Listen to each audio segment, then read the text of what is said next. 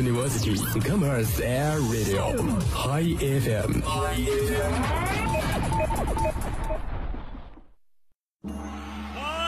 饭啦！爆肚酱虾溜鱼片儿，国风熊掌溜干尖儿，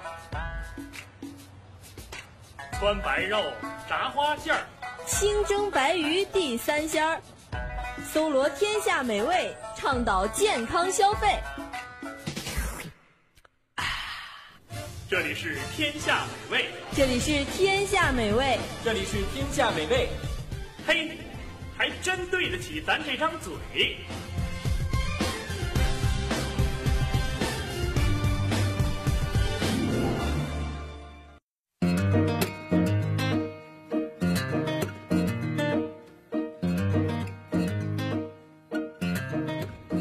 位好，欢迎收听天津师范大学校园广播 Hi FM 这一时段的《天下美味》，我是依依。我是米子。天下美味啊，好几期我都没录了，就是今天也是第一次跟我们组里的另一位主播米子一起录。对啊，很少和依依一起搭节目。我听你这个名字，我就很想吃东西。为啥？你想到什么米饭啊、糯米啊，就比如说过两天要是过端午节啦，就是粽子啊，就是那些之类的。我哦我很能散发性思维的，尤其是对于吃。咱们都是吃货，所以都来到了这个组。哎，没错，嗯，这两天啊，天气也是越来越热了。咱们这个节目呢，也是非常接地气的。上一期啊，给大家了介绍一些呃适合适合夏天吃的一些菜，而且呢，也教了大家做了一些凉拌菜。嗯，我觉得还是非常的实用的。对，因为夏天天气太热了，吃些这些凉拌的东西比较那个能够更有食欲。嗯，没错。而且我在这个朋友圈上也是可以看到，有些老师啊，为了激励自己的学生们，就会说，哎呀，回答对了一些问题，或者是小课表现好了，怎么怎么样的，就会奖励大家一个冰冻西瓜。这个对大家的诱惑真的是太大了。对，因为夏天吃冰镇西瓜真的是非常爽的一件事儿。没错，就一边吃西瓜，然后一边上课对，吹着风扇，也就感觉好像是夏天不那么热了对，不那么热了。而且我们在平常就是夏天啊，就是也会经常吃烧烤，喝一些比如说冰的饮料啊、啤酒啊，吃烧烤也会觉得特别的爽。但是呢，在这儿米子要提醒大家一句：那些水果，西瓜这样还是，嗯，适量的好，不要吃太多，这样会拉肚子。对，东西还是要适量的吃，不能一下吃的太猛，也不能就是呃适量就好，对自己的身体也是有好处的。对，包括给大家介绍的这些凉拌菜，也不能就是吃太多，这样的话，可能就是对身体也不是特别好。效果可能就没有达到适得其反了可能对。呃，那么咱们这期节目呢，还是接着给大家说一些适合夏天吃的凉菜呢，也是会教大家一些怎么样做这个凉菜，让大家呢就比较自己动起手来吃着呢，可能就会更香了。而且更卫生。没错，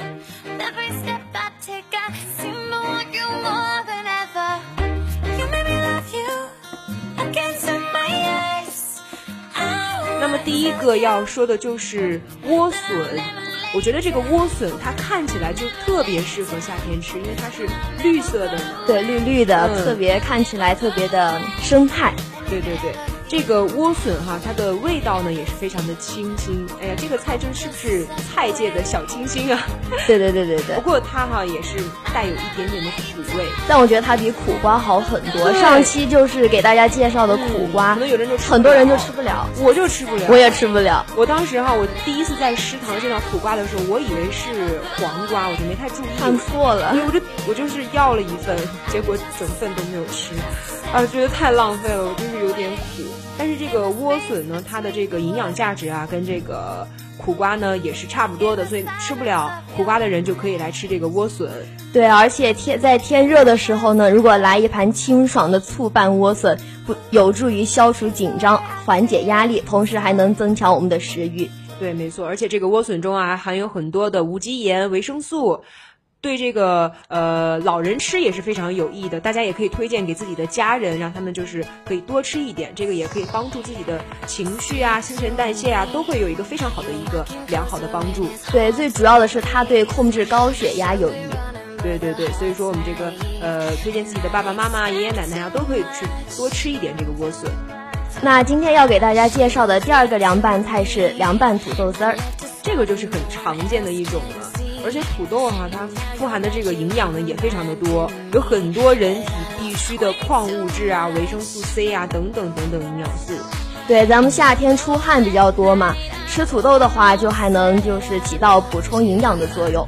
嗯，而且这个土豆里呢还含有了这个膳食纤维，能够促进肠胃蠕动，而且还可以加速这个胆固醇在肠道内的代谢，还有这个通便的这样一个作用。对，就很多朋友就是夏天的时候可能都减肥嘛，这样的话，其实土豆丝儿就可以来作为一个主食，也可以这样经常吃一点。嗯，这个呃，我觉得这个土豆丝儿哈怎么办好吃？个人经验多放醋。对，这醋也是夏天能够那个清热解暑的一个很好的调料。没错，我们这个广播站哈，某位主播曾经就是买了一瓶醋，说不想吃饭，然后每天就会喝醋。我不知道迷子，你知道是谁吗？猜不到谁呀、雪瑶。真的吗对，？他真的买了一瓶醋，然后当时他妈妈还就，就是他不是发条朋友圈吗？他说买了一瓶醋不想吃饭，然后他妈妈还给他说，哎呀不行啊，得吃饭呀，不能总喝醋啊。他怎么喝得下去而？且这个呃，我们提到醋都会想到山西人，山西人不就是很喜欢吃醋？哦对但是雪瑶啊，她还不是山西人，都特别喜欢吃醋，多喝点醋，所以我觉得这个醋拌土豆丝是一个非常不错的选择。对对对，就推荐给他吧。嗯。好，那接下来要给大家推荐的是我们今天要会跟大家详细讲的一个凉菜，就是皮蛋拌豆腐。对，因为大家都知道豆腐它的营养价值是非常高的。嗯对，而但是这个皮蛋可能有的人也是不太喜欢吃，但是它跟豆腐一结合呢，就是它的味道就可能会稍微冲淡一点，就会让大家都能够接受。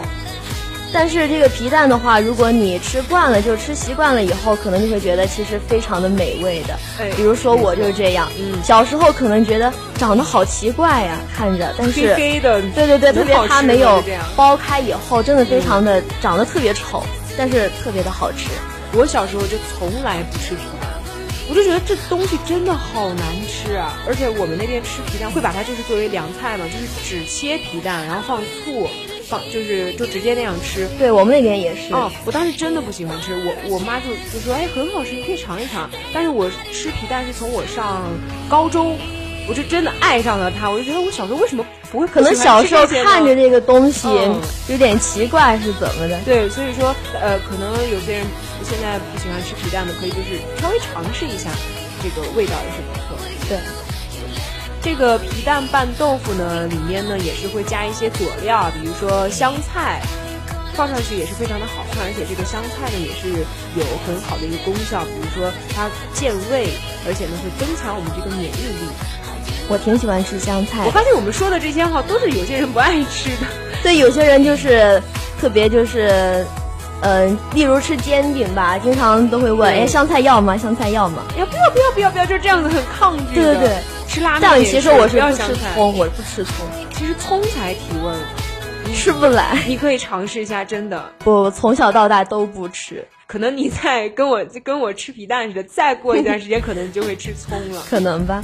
那么今天给大家说这个皮蛋拌豆腐呢，它的材料是需要一种是叫内酯豆腐一盒，就是在超市或者是菜市场都一般都会有卖的。对，但是这个豆腐大家要注意的一点呢，就是它一定就是买来，像这个比较炎热的天气呢，一定要放进冰箱里，因为这个豆腐非常容易坏，或者就是刚买来就马上把它解决掉，解决掉。对对对。然后还需要两个皮蛋、黄瓜半根，也是根据自己的对根据自己的需要可以增加。对，它调味的一些用品呢，就是醋，哎又是我们的醋，对，香油，还有一点点的白糖。我觉得这个白糖也是非常提味儿的一种东西。对，还有香油也是，感觉很多菜都是离不掉这些。嗯，都很香。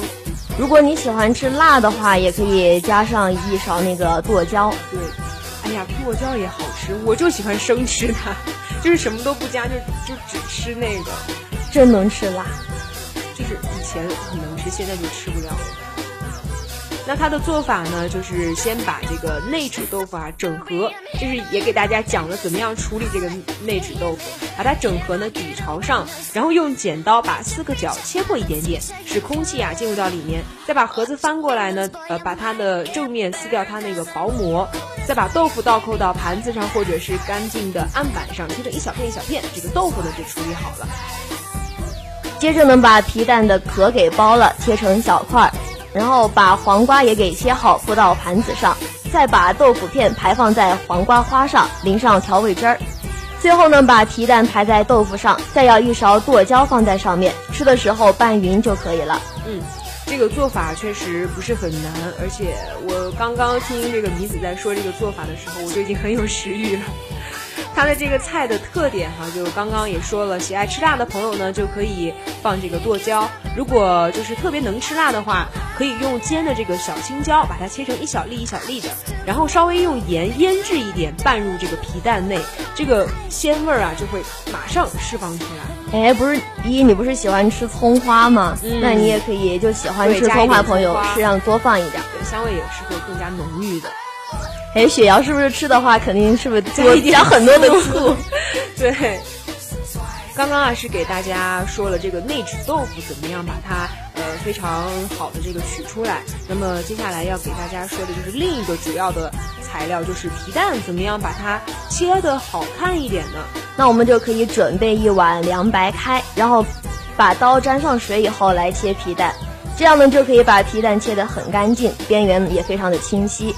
也可以准备一碗醋，用刀蘸着醋切，因为醋是可以直接当做调料入味儿的。每切一刀呢都要蘸一下，保持刀部那个它非常的湿，这样呢才能切得很干净。你看啊，这个醋它不仅可以入味儿，当调料，还能当就是润滑的工具。真的是嗯用处太多了。对对对。好，刚刚说完了这个皮蛋拌豆腐，那么下面这道菜啊，就我觉得小朋友可能会比较喜欢，年轻人也应该听着也很有食欲的样子。对对对，菠萝虾球听起来就是让人非常有食欲的。哎，我记得我刚刚我就刚看这个文案的时候，我就会想，这个菠萝虾球听着就好难做呀。不过呢，做法确实是不怎么难哦，还是非常简单的。只要你有心，什么样的美食都能自己创作出来。没错，这个菠萝虾球的做法啊，跟粤菜里的这个菠萝咕噜肉有一点点相似。然后它的它这个菜的特点就是营养非常的丰富，外焦里嫩，口感也很非常的适宜。那么做这个菠萝虾球需要的原料呢，其实就是两个主要的，一个是虾仁，一个是菠萝。那么虾仁就是把用清水洗净虾体，再去掉虾头、虾尾和虾壳，剥壳后的纯虾肉就可以了。菠萝其实在我们生活中都是非常常见的，像我就非常喜欢吃。我也喜欢吃菠萝，其实菠萝原名叫凤梨，原产在巴西，凤梨酥嘛，对凤梨酥，就台湾的那个对对对，很好的一个伴手礼。菠萝是热带和亚热带地区的著名水果，在中国它就生长在广东、海南，还有我们云南也有。嗯，你的故乡。对对对。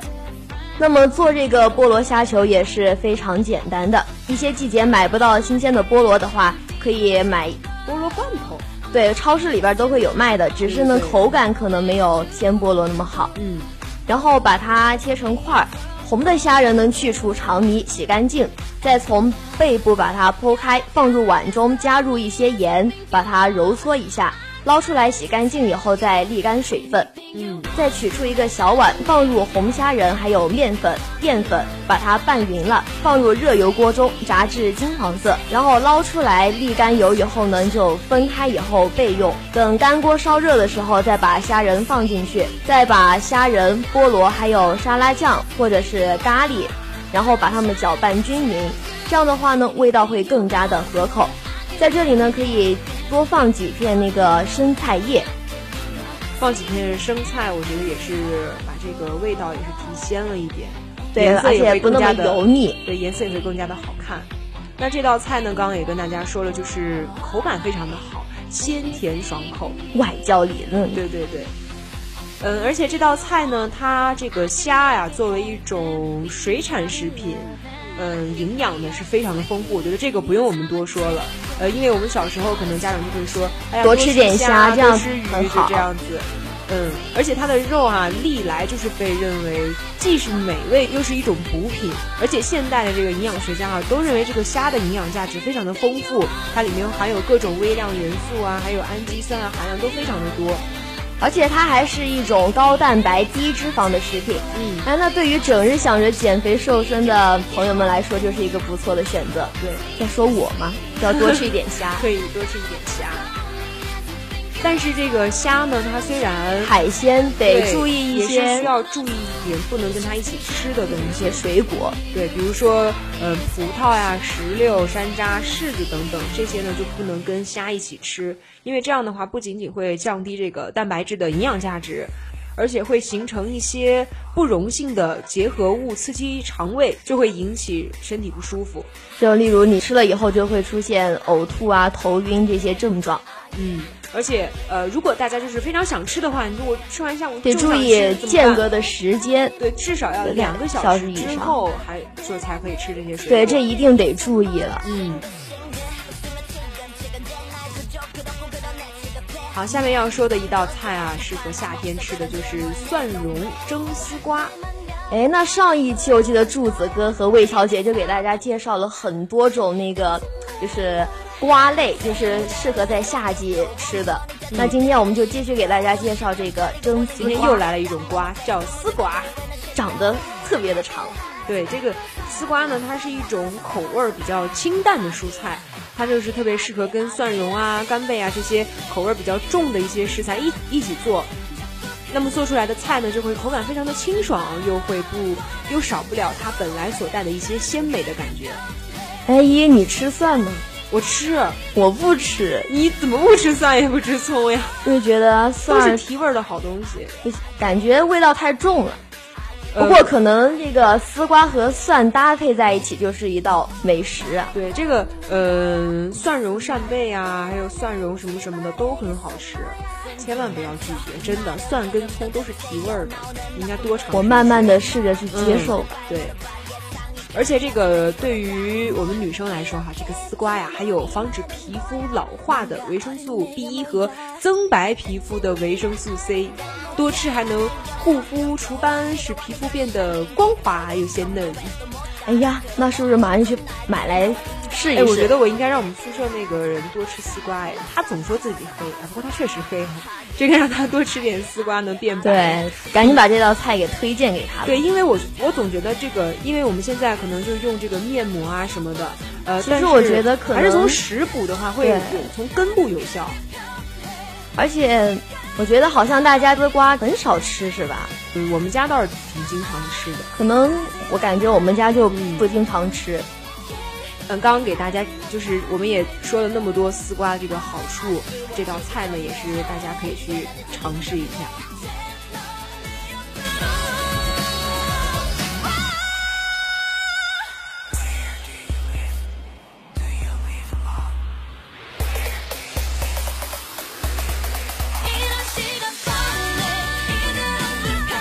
好，那刚刚给大家说的都是一些凉拌菜啊，还有一些嗯荤菜。那么接下来给大家继续推荐的是一道一道上汤了是吗？对一道汤，因为在夏天的话，可能大家都想着吃一些蔬菜嘛。那今天这道汤就非常的合适，就是杂蔬排骨汤。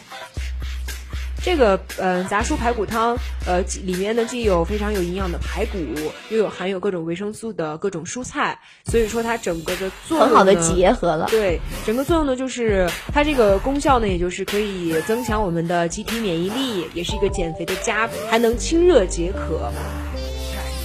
哎，那我们做这个杂蔬排骨汤需要的材料有排骨、西兰花、芦笋、胡萝卜、玉米，还有料酒、姜、食盐、胡椒粉。嗯，它的这个做法呢，就是先把我们这些材料哈、都把它处理好、洗干净，然后呢，把这个都处理好的这些小排啊、芦笋、玉米、胡萝卜，然后呢一起放入这个锅中，然后呢先用呃小火炖大约一个半小时，然后把这个上面的一些浮油啊，把它给去掉，然后再把切好的这个玉米呢，也是把它煮好，把这个玉米加进去二十分钟之后呢，再根据自己的这个口味啊，放入食盐、胡椒粉等等。如果喜欢吃这个味精啊、鸡精的朋友们呢，再也可以再加一些这些东西放进去，然后再过一会儿呢，这个就可以出锅了。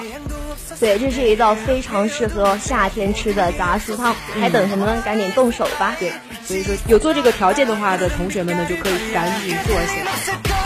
I'm ready to see 그 모든 시작 시작 너는 분명히 말해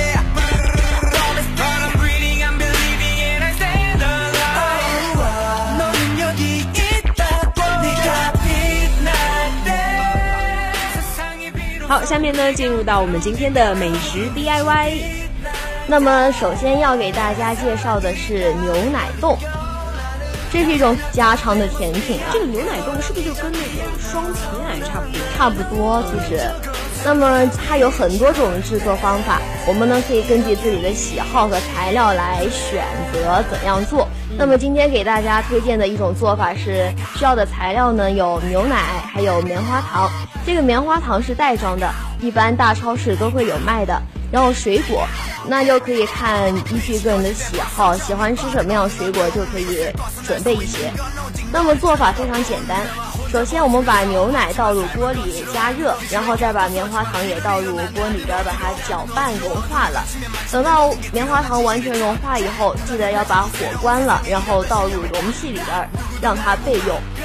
接着把水果切成丁状以后，再适量的把它加入盛有牛奶棉花糖的容器里边，放入冰箱里边冷冻三个小时左右就可以了。之后呢，你就能好好的享受一份牛奶冻。嗯哎，其实刚刚这个牛奶冻里面用了用到了这个棉花糖，那接下来我要给大家介绍的这个呢，也是用了棉花糖和无脂牛奶，只用这两种就可以做出非常美味的冰淇淋，变魔术吗 很神奇。嗯，首先呢，就是需要一袋棉花糖，还有一盒新鲜的无脂牛奶。这里面哈、是特地强调了要用无脂牛奶。可能很多人都会想说，不是用全脂牛奶做吗？但是这个无脂牛奶出来的味道跟全脂牛奶的味道是非常不一样不一样的。对，呃，那第一步呢，就是大约根据自己的量来放哈，把适当的棉花糖放入碗中，然后倒入适当的牛奶。呃，第三步啊，呃然后倒入适当的牛奶，接着呢，再把这个碗呢放进微波炉里面稍微转那么一分钟，然后一分钟之后啊，把这个拿出来搅拌一下，你就会发现就会它就会稀释掉了。嗯，在你加热的时候啊，这个食物的香气会充满整个厨房。你要是想吃到成品的冰淇淋的话，一定要忍住，不要现在把这个东西给全吃掉。吃了对对对。拌好之后呢，就是把它放保鲜膜，把这个碗给封起来，放到冰箱，需要三十分钟到六十分钟，让这个呃混合物啊把它半冰冻起来。最后呢，就是时间到了之后，就可以把碗拿出来了，然后你就是需要多次的搅拌它，一定要搅拌就是时间长一点，它就会融入的更加好。搅拌完之后呢，需要再次把这个碗封起来，放进冰箱，再等 三十到六十分钟。所以说，好吃的东西啊，一定要好事多磨。对，对耐用用自己的耐心等待一下。这个时间过去之后呢，你就可以品尝到非常美味的冰淇淋了。而且这个冰淇淋就是你可以，嗯，比如说自己喜欢吃抹茶的或者是草莓的，就可以买这种抹茶粉或者是草莓粉，在里面加入搅拌一下，就是各种口味的冰淇淋了。好棒啊！嗯，所以说食材都很简单，就是大家都可以自己去动手尝试一下。